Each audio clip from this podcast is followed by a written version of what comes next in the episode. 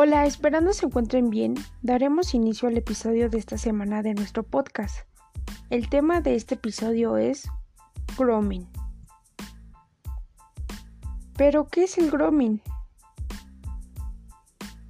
Grooming se trata de la acción deliberada de un adulto de acosar sexualmente a un niño, niña o adolescente mediante el uso del Internet a través de comunicaciones electrónicas, telecomunicaciones o cualquier otra tecnología de transmisión de datos como lo son las redes sociales, páginas de web, aplicaciones de mensajería, como lo es WhatsApp, entre otras.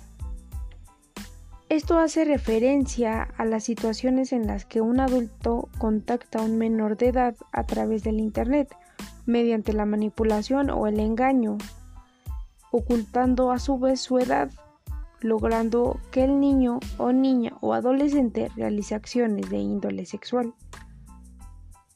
La palabra grooming deriva del verbo en inglés groom, que se refiere a las conductas de acercamiento o preparación para un fin determinado. Los datos que publicamos nosotros o que otros publican de nosotros dejan una huella que difícilmente se pueden borrar. Esto expone que en un mundo virtual sea fácil de visualizar para otros que no tienen intenciones buenas en utilizar este tipo de datos, trayendo a su vez consecuencias que son absolutamente reales. Así como las tecnologías han puesto un paso adelante gigantesco en la mejora del acceso de la información, en el aumento de las relaciones interpersonales, en la multiplicación de canales para disfrutar de productos y servicios, hay que saber cómo utilizar las herramientas digitales. Su mal uso puede provocar situaciones de riesgo, tanto para el adulto como para los más chicos. En este último caso, de forma más dolorosa, por tratarse de personas que aún no tienen las armas psicológicas, los conocimientos suficientes o los recursos necesarios para defenderse y actuar ante una situación comprometida, llegan a ser el foco más vulnerable de esta situación, de este tipo de acoso, ya que ellos no cuentan con las competencias necesarias para afrontarse a este tipo de situaciones. Sin, sin en cambio, los padres de familia pueden tener a tanto a los niños, niñas y o adolescentes de las situaciones o consecuencias que pueden llegar a pasar por la utilización de este tipo de redes sociales o juegos pueden evitar daños en un futuro. Por eso la importancia de tener la privacidad de los datos de los menores para evitar este tipo de acosos. Así también que los padres estén presentes en las actividades que realizan sus hijos en el Internet para tener un mejor control de la seguridad de ellos, ya que este tipo de personas tienen la facilidad de tener la interacción con los niños, niñas o adolescentes, ya que los adultos que realizan grooming suelen generar un perfil falso en una red social, sala de chat, entre otras, en donde se hacen pasar por un chico o una chica, buscando generar una relación de confianza con el niño o niña o adolescente a quien quieran acosar. Por lo general, el adulto genera un perfil falso en el que afirma tener una edad similar a la del menor acosado. Allí busca ganar su confianza, averiguando previamente sus preferencias y gustos a través de los datos que se encuentran en sus perfiles y redes sociales en Internet. Esto generalmente incluye con frecuencia confesiones personales e íntimas entre el niño, niña o joven y el adulto. De esta forma empieza a consolidarse la confianza entre ellos.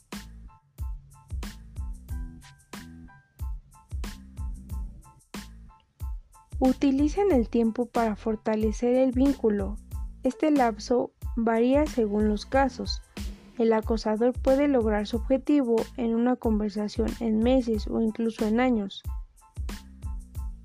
El tiempo transcurrido hace que el niño o niña o adolescente se olvide o deje de tener presente que hay un desconocido del otro lado y pasa a considerarlo un amigo. Los agresores incorporan el componente sexual. No hay que olvidar que el objetivo final de este acercamiento es de carácter sexual. Comienzan con el pedido de grabaciones de imágenes o toma de fotografías.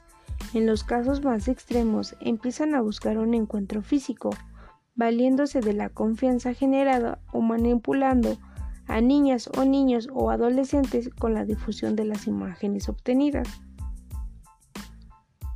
Los acosadores o groomers no solo utilizan todas las redes sociales en donde suelen encontrarse niños y adolescentes, como lo son Facebook, Twitter, Snapchat, Instagram, YouTube, TikTok, entre otras, sino que también se encuentran presentes en plataformas de juegos en red en los que se interactúa en simultáneo a través de chats internos o grupales. De acuerdo a una encuesta realizada por DigiPadres a niños y adolescentes de Buenos Aires acerca de los riesgos y situaciones a los que se enfrentan en online, el 60% recibió una solicitud de contacto por parte de desconocidos y uno de cada tres afirmó haber vivido una situación incómoda en la web. Estas estadísticas nos hacen hablar del riesgo en lo que se enfrentan los niños, niñas y adolescentes a este tipo de situaciones en este mundo virtual, ya que en la actualidad es uno de los medios por los que los niños, niñas y adolescentes interactúan más, provocando este tipo de acosos por parte de personas que practican este tipo de acoso llamado grooming. El grooming en las redes sociales es una de las principales amenazas que pueden encontrar los menores de edad cuando navegan usando sus dispositivos digitales puesto que estos depredadores sexuales se esconden en ellas para lograr este tipo de objetivos, recordando que su objetivo es meramente sexual. ¿Cómo detectamos si un menor es víctima del grooming?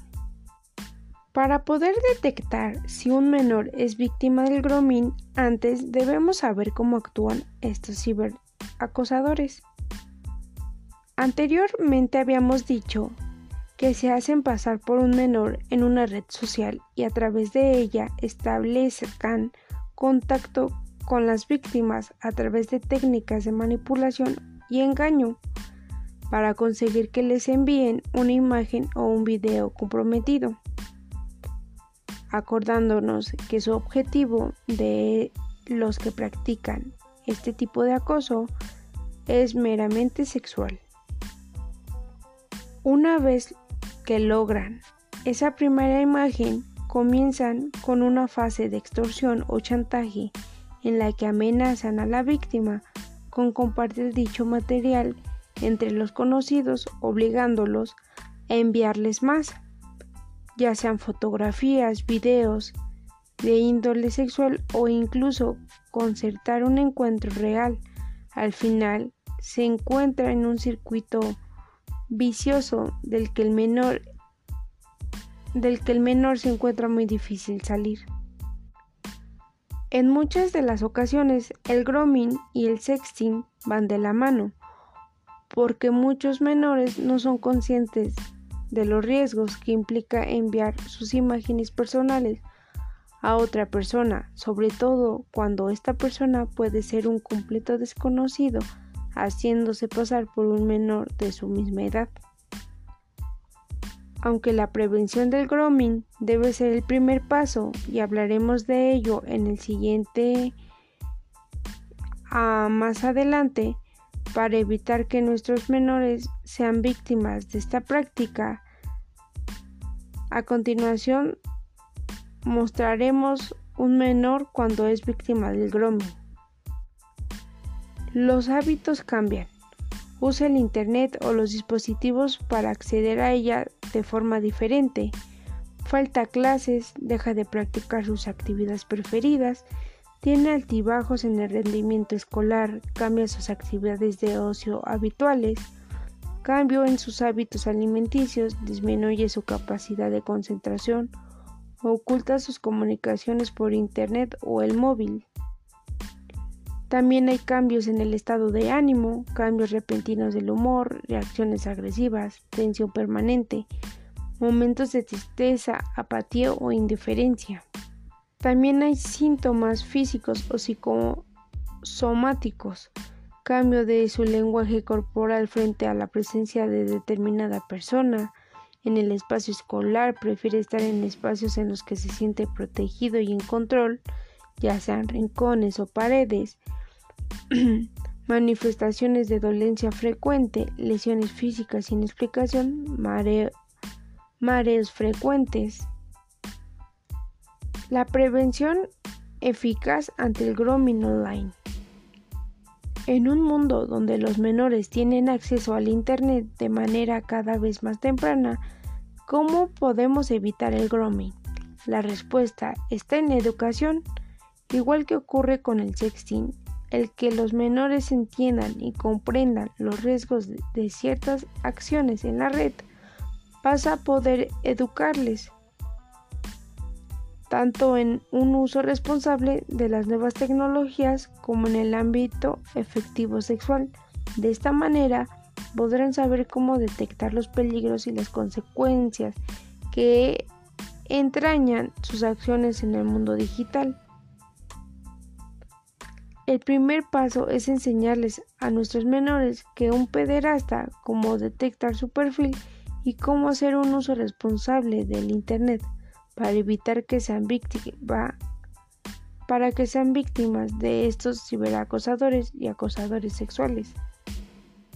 Enseñarles a los niños, niñas y adolescentes a rechazar mensajes de tipo sexual, no publicar imágenes ni datos personales con los que se les puede identificar o localizar, utilizar perfiles privados y no aceptar solicitudes de amistad de desconocidos, no subir a redes sociales contenido de carácter sexual o compartirlos con otras personas, por mucha confianza que crean sentir, pon, pon énfasis en enseñarle que todo, que todo lo que sale de sus ordenadores o dispositivos digitales queda fuera de su control y que puede llegar a cualquier persona en cualquier lugar, incluso sus compañeros de clase o personas con malas intenciones. Que no caigan en los chantajes y a la primera señal de ello contárselo a un adulto de su mera confianza. No es necesario que invadamos la privacidad de los menores a nuestro cargo, puesto que las leyes de protección de datos también les ampara, pero sí debemos intentar saber a través de ellos con quién se contactan y tratan en Internet y llevar un cierto nivel de control sobre ello. Lo que podemos hacer también es explicarles los riesgos reales de la red, aprender en familia a manejar las nuevas tecnologías, colocar el ordenador en una zona visible, ya sea en el salón, por ejemplo, y evitar que chateen a puerta cerrada. Instalar antivirus y programas de navegación segura en los dispositivos digitales. Saber qué páginas visitan y preguntándoles a ellos, saber con quién hablan y sobre qué temas. Evitar instalar una webcam en el ordenador y si se tiene, desconectarla cuando ellos usen el equipo o ponerle una pegatina que tape la lente. Hablar con ellos sobre la sexualidad saludable para reforzar la idea de que pueden hablar de estos temas si se han sentido incómodos charlando con quien con alguien del internet. Recordemos que el grooming es un delito ya que lo llegan a considerar un delito de ciberacoso sexual infantil, y esto puede llegar a ser castigado con penas de prisión entre los 3 años o una multa de 12 a 24 meses. ¿Qué podemos hacer si conocemos víctimas de esta práctica? Como lo es con la prevención del grooming, la comunicación será esencial para poder actuar ante un acoso de grooming, puesto que necesitamos que el menor sienta que puede pedirnos ayuda si se encuentra en una situación así. Y ante una situación de grooming se debe se debe apoyar al menor de manera incondicional, no contactar con el acosador ni borrar información importante guardar los chats, los mensajes, las fotografías y videos, entre otras cosas, de cara a las autoridades. No ceder al chantaje del acosador, denunciarlo a la policía, buscar ayuda psicológica para el menor, puesto que esto no deja de ser una experiencia traumática que podría acarrear consecuencias a su largo plazo. Algunos de los ejemplos del grooming que se presentan en las redes sociales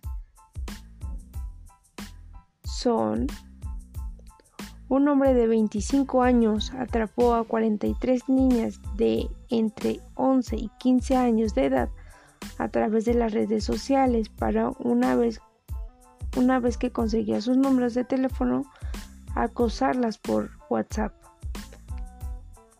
En otro caso, un hombre de 21 años también se hizo pasar por un joven distinto en redes sociales. En este caso es Instagram para ganarse la confianza de su víctima, que era de 13 años. La práctica del grooming se está viendo usualmente, ya que en la actualidad es una de las maneras en las que los niños, niñas y adolescentes se encuentran más activos, siendo una carnada fácil para estos depredadores. La comunicación es esencial entre padres y niños o niñas y adolescentes para evitar este tipo de acoso ponerlos a tanto de las consecuencias que se pueden presentar en este tipo de plataformas y tenerles en claro de que tienen la confianza abierta para contarles lo que les ocurre. Así como también tener supervisión y control de los de las prácticas que hacen los hijos pueden ayudar también a la prevención de esta práctica, así como también buscar la ayuda y más información sobre este tema y poner en contacto a los niños con este tipo de temas para prevención, ya sea de ellos o también puede ser de sus amistades que pueden llegar también a pasar este tipo de situaciones y ellos pueden en cierta forma enseñarles las consecuencias que pueden tener también en tener este tipo de interacción o comunicación con personas desconocidas, ya que no podemos saber a cierta no podemos saber si en verdad son de nuestra edad, si son de confianza, para evitar este tipo de acoso. Y recuérdenlo siempre, la confianza y la comunicación van de la mano para prevenir y evitar este tipo de acosos que se presentan en las plataformas virtuales entre los niños, niñas y adolescentes. Los padres en esta situación deben estar muy presentes en las actividades que realizan los hijos para poder evitar o ayudar si se presenta el caso de la situación del acoso y actuar de manera adecuada para que otras personas no puedan llegar a pasar por lo mismo con la misma persona. Esperando les haya interesado este tema del grooming. Nos vemos en el siguiente episodio.